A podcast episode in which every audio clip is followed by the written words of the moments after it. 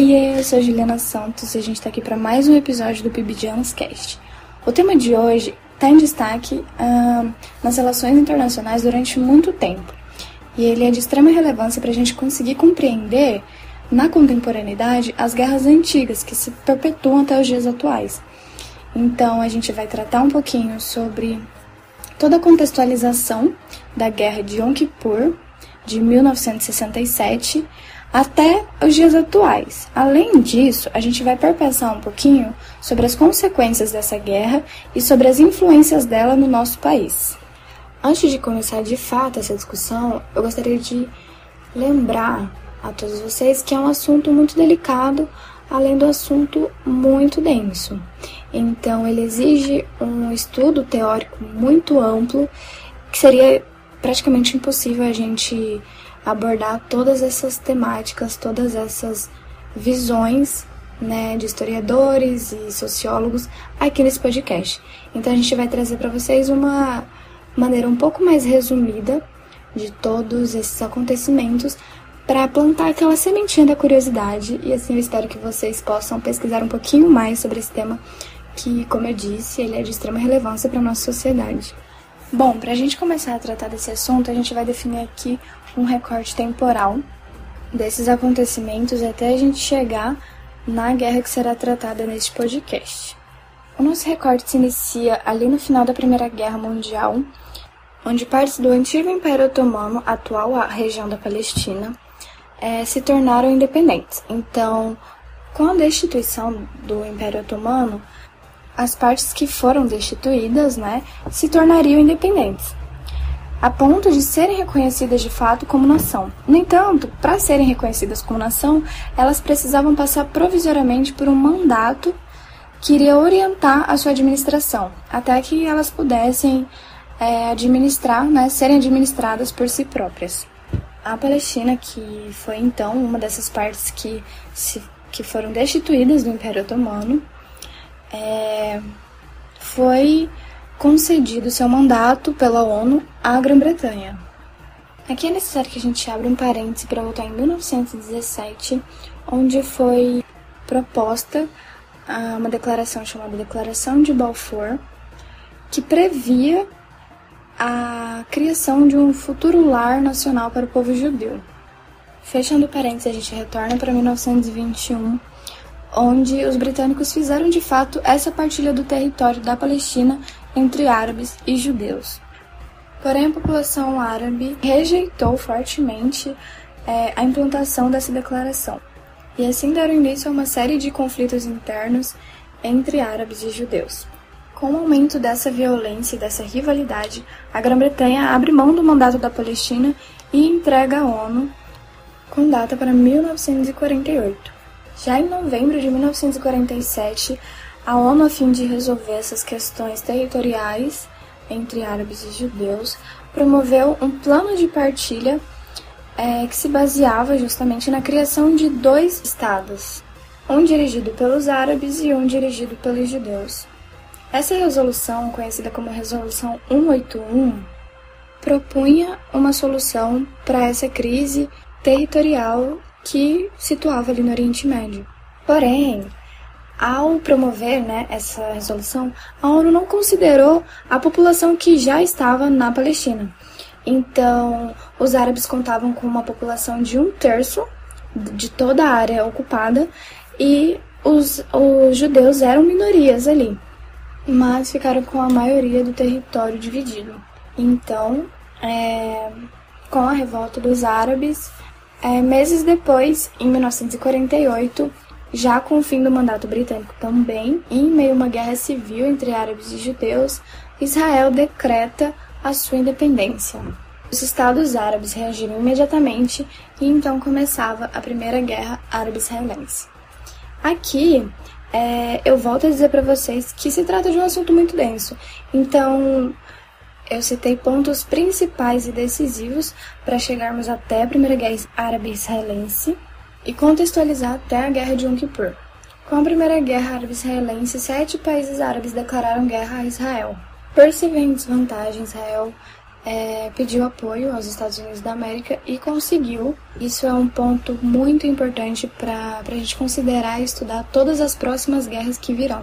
Enfim, resumindo um pouquinho essa guerra, é, como Israel contava com apoio bélico e político dos Estados Unidos, os países árabes ficaram em desvantagem e foram derrotados por Israel. A partir daí, se deu início ao êxodo palestino, fazendo com que grande parte da população palestina tivesse que deixar suas casas e sua região.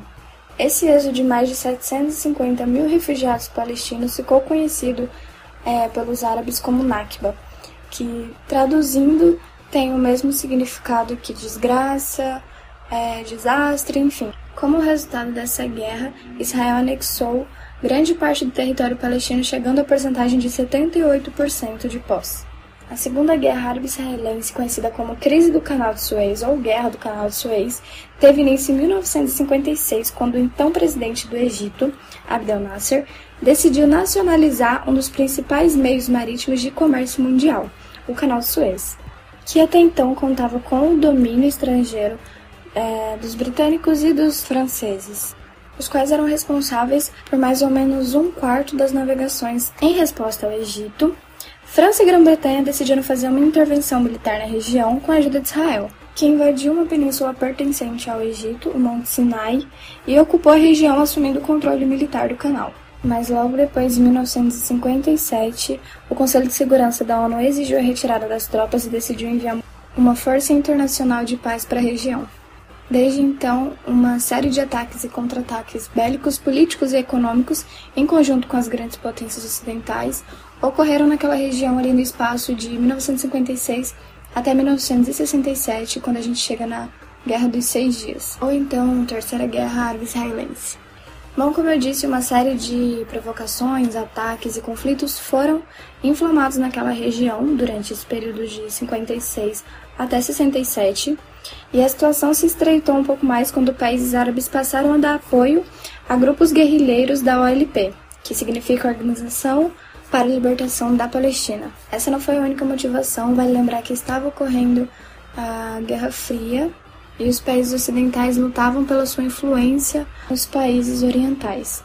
Considerando esses conflitos que foram citados aqui, no dia 5 de julho de 1967, por meio da Força Aérea Israelense, Israel promoveu um ataque preventivo contra países árabes. Essa guerra ficou conhecida pela sua rápida duração de seis dias e principalmente pela tática adotada por Israel. Se trata de um planejamento estratégico e político onde os israelenses conheciam detalhes da rotina egípcia e puderam elaborar um, um plano que dificultasse qualquer reação árabe. Ao final dessa guerra, o Egito perdeu novamente o território do Sinai, que havia sido recuperado na Guerra de Suez. A Síria perdeu o ponto estratégico das colinas de Golã e a Jordânia perdeu a Cisjordânia e Jerusalém Oriental. A desorganização na retirada árabe e a coordenação dos ataques israelenses foram pontos decisivos para o resultado dessa guerra. Agora que você já conhece um dedinho desse histórico de guerras do Oriente Médio, eu vou passar a palavra para o meu amigo Wilson, onde ele vai trazer um pouquinho para a gente sobre a Guerra de Yom Kippur ou a Quarta Guerra Árabe-Israelense. Salve ouvintes do Pibijanos Cast, é um prazer estar aqui de novo com vocês é, em busca do aprendizado da história, né? Principalmente os nossos ouvintes que é, estão cursando aí o ensino médio, né? E, bom, hoje, como já foi apresentado pela Juliana no bloco anterior, o nosso tema vai ser voltado para o Oriente Médio e principalmente para a Guerra de Yom Kippur, né? Que é um grande evento ali que vai impactar todas as relações exteriores e, inclusive, criar um, mudanças assim bastante impactantes para o restante da história contemporânea do Oriente Médio e do restante do mundo.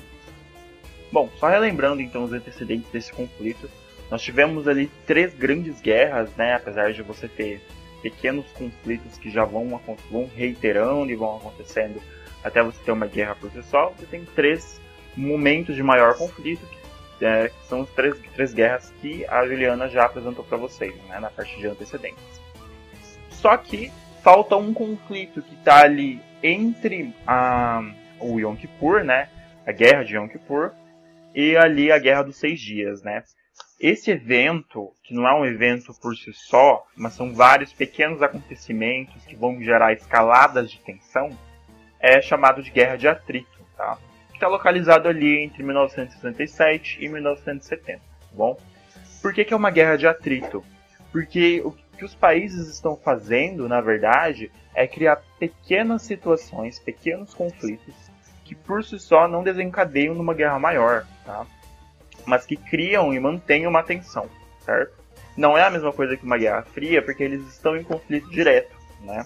Mas é, não é um conflito suficiente para você chegar numa guerra de seis dias. Não está havendo, por exemplo, um ataque direto a, a, a, uma cidade israelense, ou uma tentativa de invasão do território israelense, ou ao contrário, uma tentativa de invasão do Egito, da Jordânia, tá bom? Está tendo ali apenas dentro, principalmente da região do Cairo, bombardeamentos, tanto da parte do Egito quanto da parte israelense, tá bom? Bom, Considerando isso, considerando essa parte mais material, direta, dentro do, do, do panorama das relações internacionais, você vai ter um âmbito externo, né? No âmbito externo, você tem um atrito que está crescente por conta da morte de Nasser, tá bom? Quem que foi o Nasser? Nasser ele já foi introduzido pela Juliana antes, o nomezinho dele, mas aqui eu reitero quem que ele é. O Nasser ele foi um importante, uma importante figura né, ali política para os árabes, ele é responsável por aquilo que nós chamamos em história de pan-arabismo, tá? É, muito próximo ali do pan-africanismo, que geralmente se estuda no ensino médio e que é, trata principalmente da consideração e das nacionalidades africanas e etc. É, e aí você tem aqueles processos de independência que vão é, é, ascender ali na segunda metade do século XX, né, em várias regiões da África. A mesma coisa acontece com o Oriente Médio. Boa parte ali do Oriente Médio era dominado por colônias britânicas. E aí, no, com o Nasser, você tem a ascendência ali, personificada nele, de um pan-arabismo, ou seja, várias regiões do Oriente Médio começam processos de independência é, em busca de se livrar daquela influência né, britânica, ocidental, certo? E aí, é, com a morte do Nasser, acontece uma moderação de discurso. Por que, que acontece essa moderação de discurso? Porque Nasser é quem inicia esses conflitos com Israel e etc., é, motivados principalmente pelo pan-arabismo, né? então a consideração de que aquele território era árabe por si só e etc.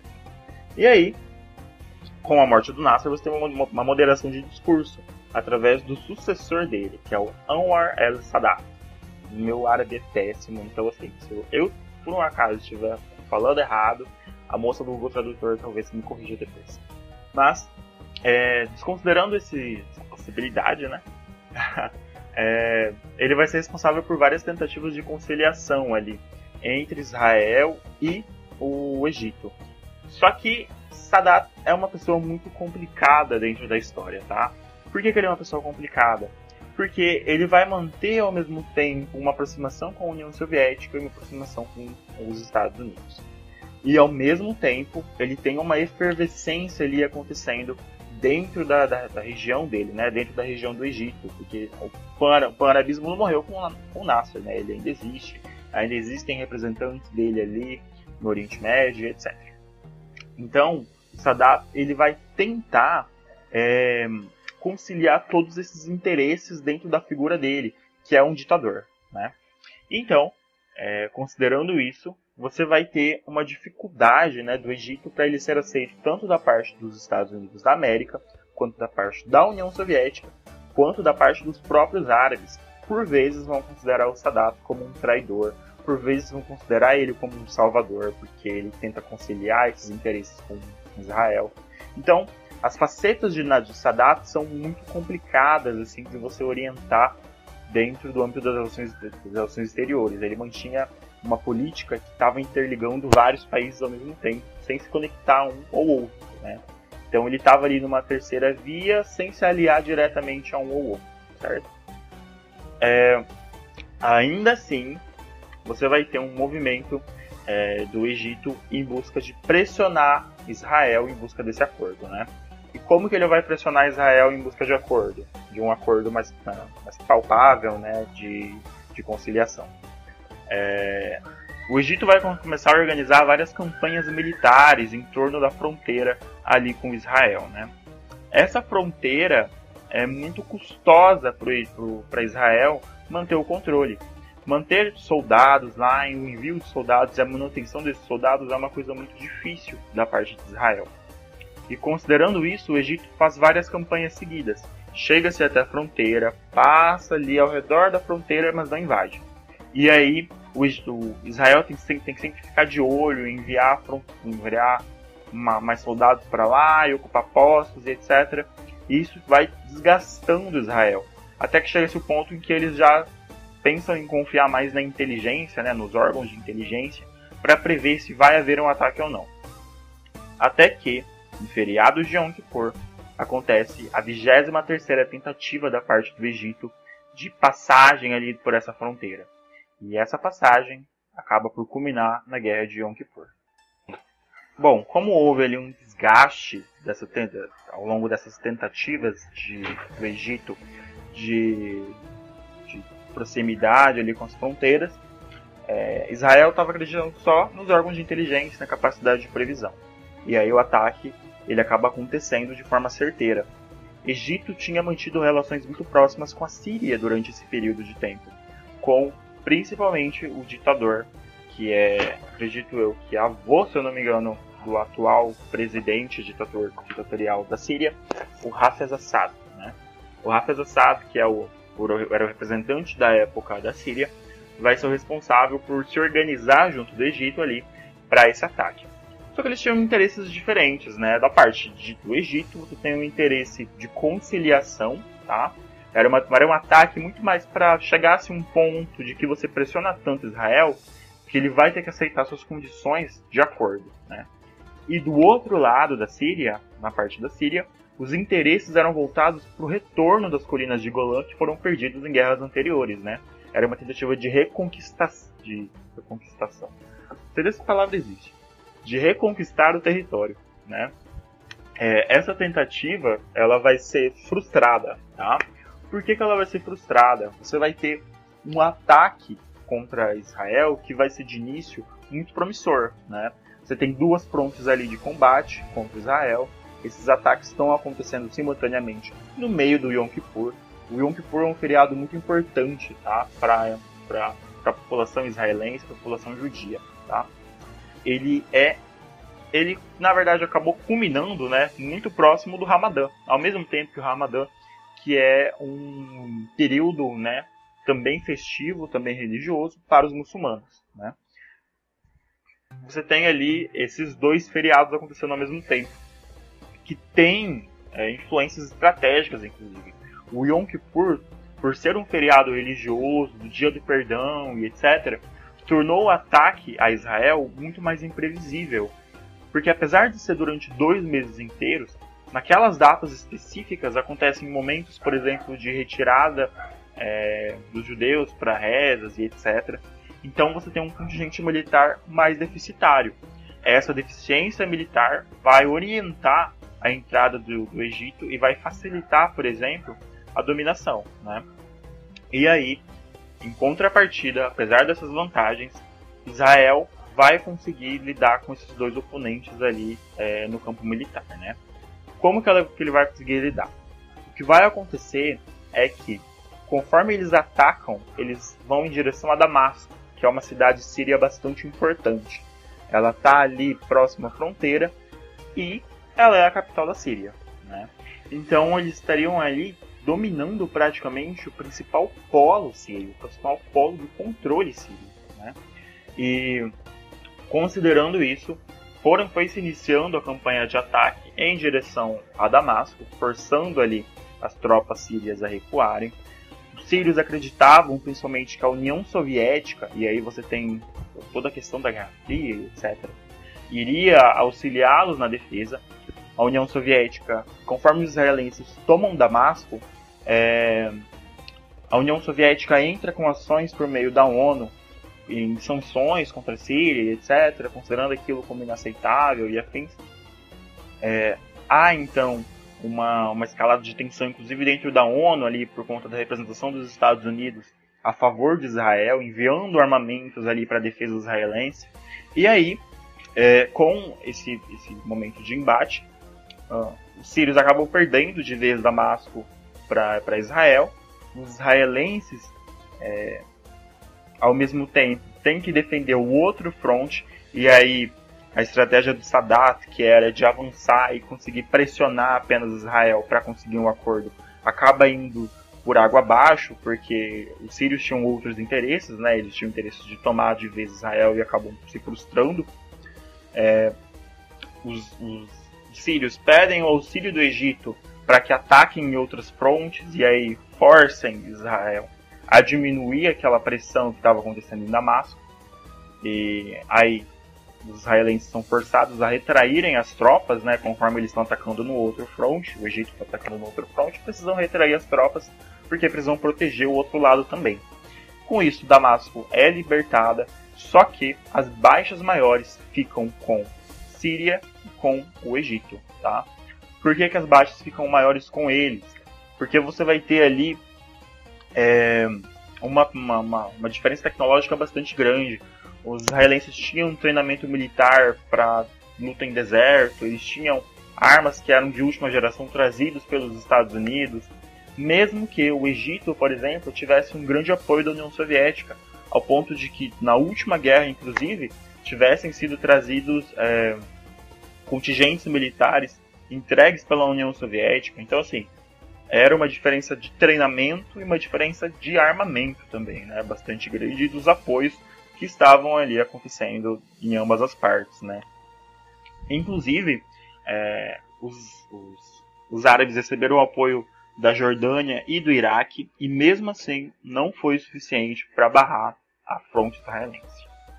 Bom, considerando as consequências de Yom Kippur, geralmente nós falamos apenas uma no ensino médio, né, que é aquela coisa da primeira grande crise petrolífera, né, o primeiro choque do petróleo, que todo mundo conhece, etc.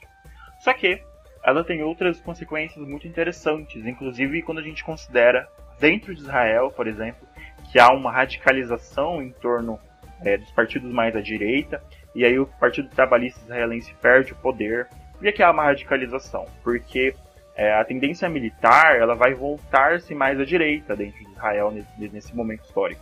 E aí, voltando-se mais à direita, a representação estava ali, e aí é, vão começar a concentrar poder e etc. Tá bom? Então tá mais à direita ali e essa, essa militarização estava em torno das, das, figuras de direita que vão começar a entrar no, no, no, poder em Israel, certo? E ao mesmo tempo tem um aprofundamento das relações de Israel com os Estados Unidos, né? Porque no início do conflito, quando ainda estava ali na guerra de atrito, tá? No período de 1967 a 1970, você não tem um, um apoio dos Estados Unidos em torno de Israel, tá? Houve sim esse apoio na, na Guerra dos Seis Dias, houve sim esse apoio em, em outras guerras ali mais, mais é, anteriores, mas durante o momento de guerra do, de atrito, tanto a União Soviética quanto os Estados Unidos não tinham interesse em criar, é, em fortificar esse conflito, em aumentar esse conflito havia um interesse mútuo de retorno à paz no Oriente Médio naquele momento, tá? Só que aí, Israel não tinha interesse nesse retorno à paz, porque era, era uma troca de provocações que estava acontecendo naquele momento. Os árabes não queriam aceitar, é compreensível o motivo, é, a perda de seu território, ao mesmo tempo que os israelenses não queriam aceitar a perda de um território recém-conquistado, que era tanto aquele território ganho ganho em guerras, quanto aquele território que foi dado por meio dos britânicos, né? É, isso tudo dificulta a, a, compreensão de paz durante esse momento. E aí, mesmo que, esses, que, essas duas grandes potências ali se colocassem contra, você vai ter a guerra de um que por tempos depois. Né? Bom, no caso das consequências externas, você tem os árabes e a Organização pela Libertação da Palestina, que são as principais consequências ali é, fora, claro, o primeiro choque do petróleo. Bom, você vai ter o estabelecimento de relações entre Estados Unidos e Egito, que vai ter o rompimento do Egito com a União Soviética, que estava ali ligada com o Nasser, né? É, embora o Nasser fosse um terceiro mundista, a União Soviética enviava armas, havia ali uma troca comercial e etc. E aí há esse rompimento com, com a União Soviética da parte do Egito e uma, inter, uma conexão maior ali com os Estados Unidos. Não à toa, até hoje vocês vão ver que os Estados Unidos é, e o Egito têm relações próximas quando se tratam de relações diplomáticas dentro do Oriente Médio. Tá? Vocês podem ver em jornais, inclusive, que isso aparece muito, aparece com bastante frequência. É, de um outro ponto, você vai ter a recusa da aceitação de Israel pela Organização da Libertação da Palestina. Né?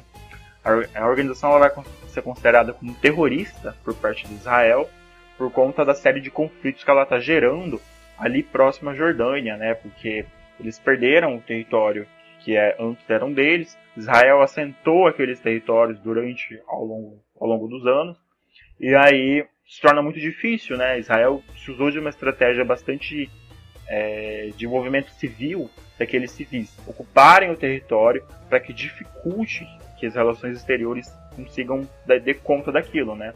Aquele território se torna então um território da parte civil cidadã israelense. Né?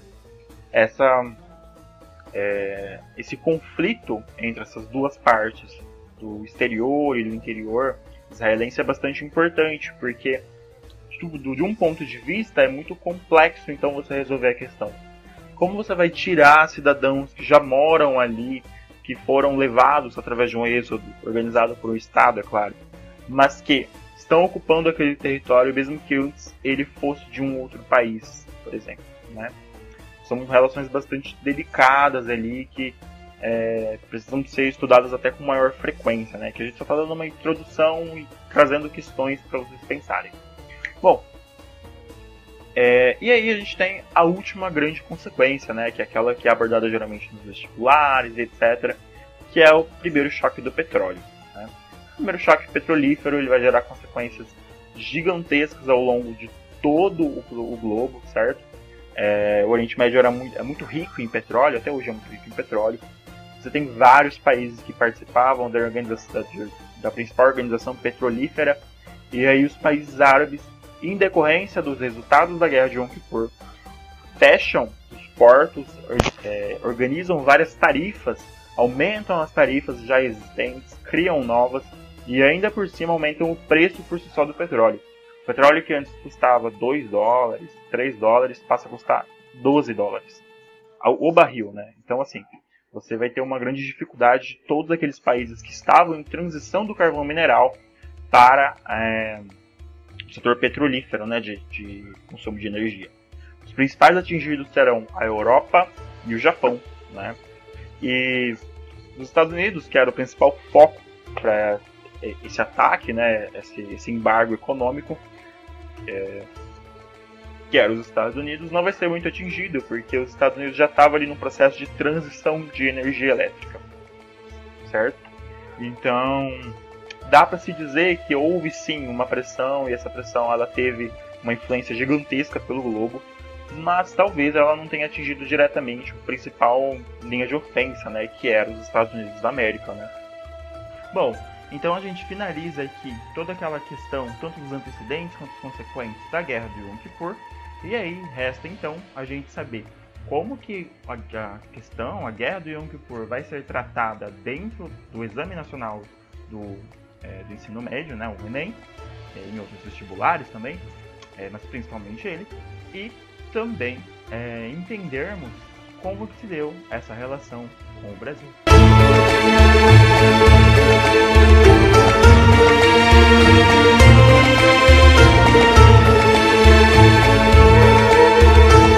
Oi, gente, tudo bem? Eu sou o André e hoje estou aqui com a Lele.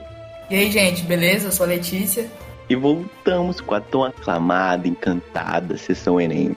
E hoje vamos discutir como a guerra pode cair nas provas e como o pós-guerra influenciou bastante o Brasil. Provas anteriores vimos, vira, vimos várias questões sobre a interna, internacionalização do, do conflito, né? E eu e a Letícia abordaremos a visão nacional, que também foi bastante afetado durante um certo período. Então, é, eu vou fazer um recorte para falar especificamente do governo Geisel, né, que foi de 74 a 79. E dentre os governos militares, ele foi o que teve a política externa mais ousada e apostava bastante na multilateralização da política externa, que não era mais voltada especificamente para o mundo ocidental, né, principalmente os Estados Unidos, mas que ainda que afirmasse que se identificasse com é, esse mundo ocidental.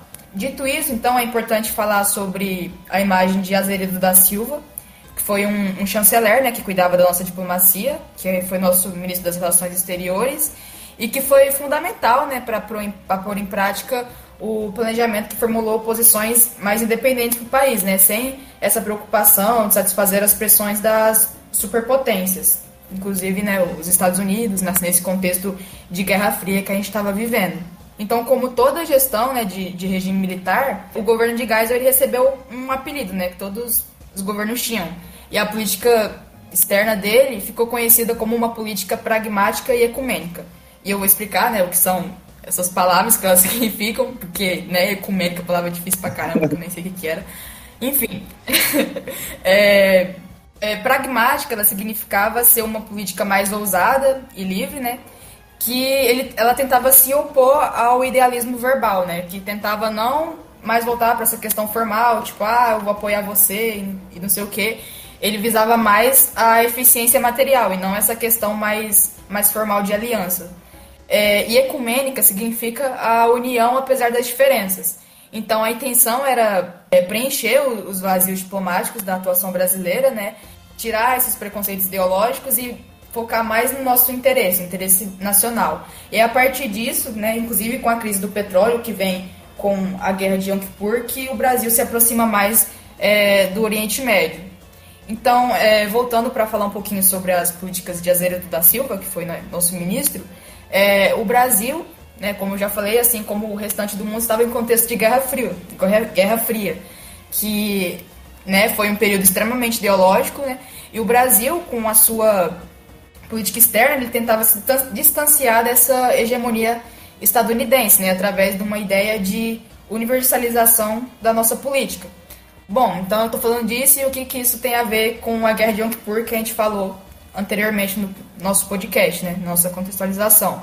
Porque com a Guerra de Yom Kippur, em 73, houve a eclosão da primeira crise de petróleo. É, e o Brasil, né, na, no regime militar, ele procurava muito essa questão de se industrializar, né, de, de crescer é, na questão da indústria mesmo, fez vários empréstimos, né, injetou dinheiro e, enfim, tentava se industrializar. É, para ele conseguir se manter no, nos rumos da industrialização, ele precisou tomar providências, né, parcerias estratégicas, né, para conseguir esse ritmo, porque ele era extremamente dependente do petróleo e o petróleo vinha da onde? Vinha do Oriente Médio. E a gente possuía muitas vulnerabilidades na nossa política, então essas estratégias foram é, fundamentais. Aí eu queria falar também sobre a figura de Sérgio Corrêa da Costa, que foi um, um chefe da delegação do Brasil.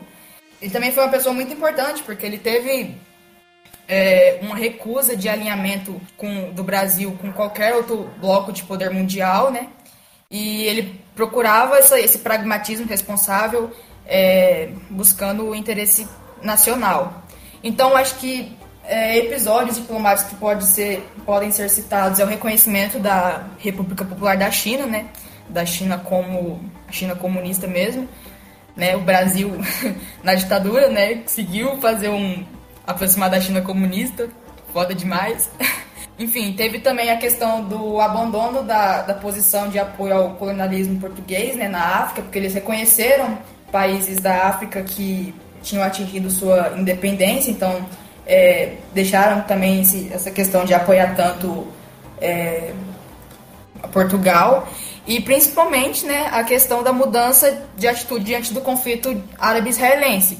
Tanto até que na ONU, em 75, Sérgio Sérgio Corrêa da Costa, ele falou lá, né, que ele condenou o sionismo, né, e ficou do lado da, da causa palestina. Então esse acontecimento ele é um símbolo importante, né, que marca é, o processo da construção desse universalismo brasileiro, que ele tentava é, criar novas alianças. Então, é, em, em, contraposição com o governo Médici, que foi antes do governo de Geisel, o governo Médici tinha uma proposta de uma política mais bilateral, E esse foi um dos pontos que a política de Geisel né, foi revisou, porque ela limitava é, a nossa política externa. Então, ela não foi, não foi exatamente uma exclusão da política de Médici, mas foi uma intensificação do que já estava sendo feito, né? Ele propunha uma diversificação das nossas relações. Então, outro ponto importante para falar foram os aumentos das exportações, né? Que tinha como lema exportar para importar, já que o número de importação de petróleo do Brasil, elas eram muito grandes, né? E faziam que a balança ficasse deficitária, porque a gente importava muito e exportava pouco. Então, principalmente no ano de 74, a política entre o Brasil e o Oriente Médio elas se intensificaram bastante. A exemplo disso, a Petrobras ela conseguiu um amplo programa de pesquisa em regiões petrolíferas como o Egito, o Irã, Kuwait, Iraque é, e entre outros lugares do Oriente Médio. E o número de exportações do Brasil também aumentou, principalmente para esses locais do Oriente Médio. Posso também dar o exemplo do Iraque, que importava bastante coisa do Brasil. É, a exemplo, carnes congeladas, peça, madeira, eletrodomésticos, entre outros. E, mas mesmo com essas exportações aumentando, a diferença entre a importação de petróleo e as exportações ainda tinha um saldo negativo, bem grande, né? Porque realmente a gente importava muito e o preço do petróleo também aumentou bastante. Mas é importante reconhecer que mesmo assim que as alianças que os governos fizeram ajudaram bastante, né, nesse quesito. Então, acho que assim é perceptível, né, que estudar a guerra de Yom Kippur é fundamental, porque esse evento, por mais que ele tenha eclodido no outro lado do mundo, né, distante da gente, ele abalou muito as estruturas de outros países que eram dependentes é, do comércio com essa região, e isso inclusive com o nosso país. E agora eu vou passar para o meu amigo André, para ele falar um pouquinho é, sobre essa questão e o Enem. É, como a Letícia já, já introduziu o assunto, né, a Guerra de Yom Kippur é muito globalizada, então ela, o conteúdo dela reflete em vários outros assuntos, principalmente nessa época que a gente tinha Guerra Fria, vários conflitos no Oriente, desde o começo, desde a Guerra dos Seis Dias até o governo brasileiro, até o final do governo de Geisel, as inúmeras crises do, do, do, de petróleo, ela teve influência em tudo isso. Mas eu separei algumas aqui que a gente já notou que cai bastante na, nas provas do Enem, que na parte nacional a gente tem o endividamento nacional, o endividamento da, da ditadura, né, que sempre buscava, ah, vamos desenvolver o Brasil, colocar entre eles na, nas potências mundiais, mas isso, mas isso sempre sempre teve um preço, né? E com, com, com como consequência da guerra de Yom a gente teve uh, a, a infla, o inflacionamento do petróleo, gerando a primeira crise. Então, esse conteúdo aborda várias coisas. Pode cair nas, em partes no, no Enem, nas ditaduras brasileiras, pode ter uma parte de, da guerra de Yom Kippur, nos conflitos do Oriente, que se for se for uma prova mais ou menos contextualizada nisso, certeza que vai cair. Um, a, as crises do petróleo, primeira, segunda, terceira, sobre principalmente a Guerra Fria, né, que é um, é um conteúdo que a gente estuda muito no ensino médio, cai bastante nas provas. Então, sempre é bom estudar sobre Guerra de Yom é bom aprender, é bom sempre estar antenado nisso, porque é, é um conteúdo que sempre tá ali, sabe?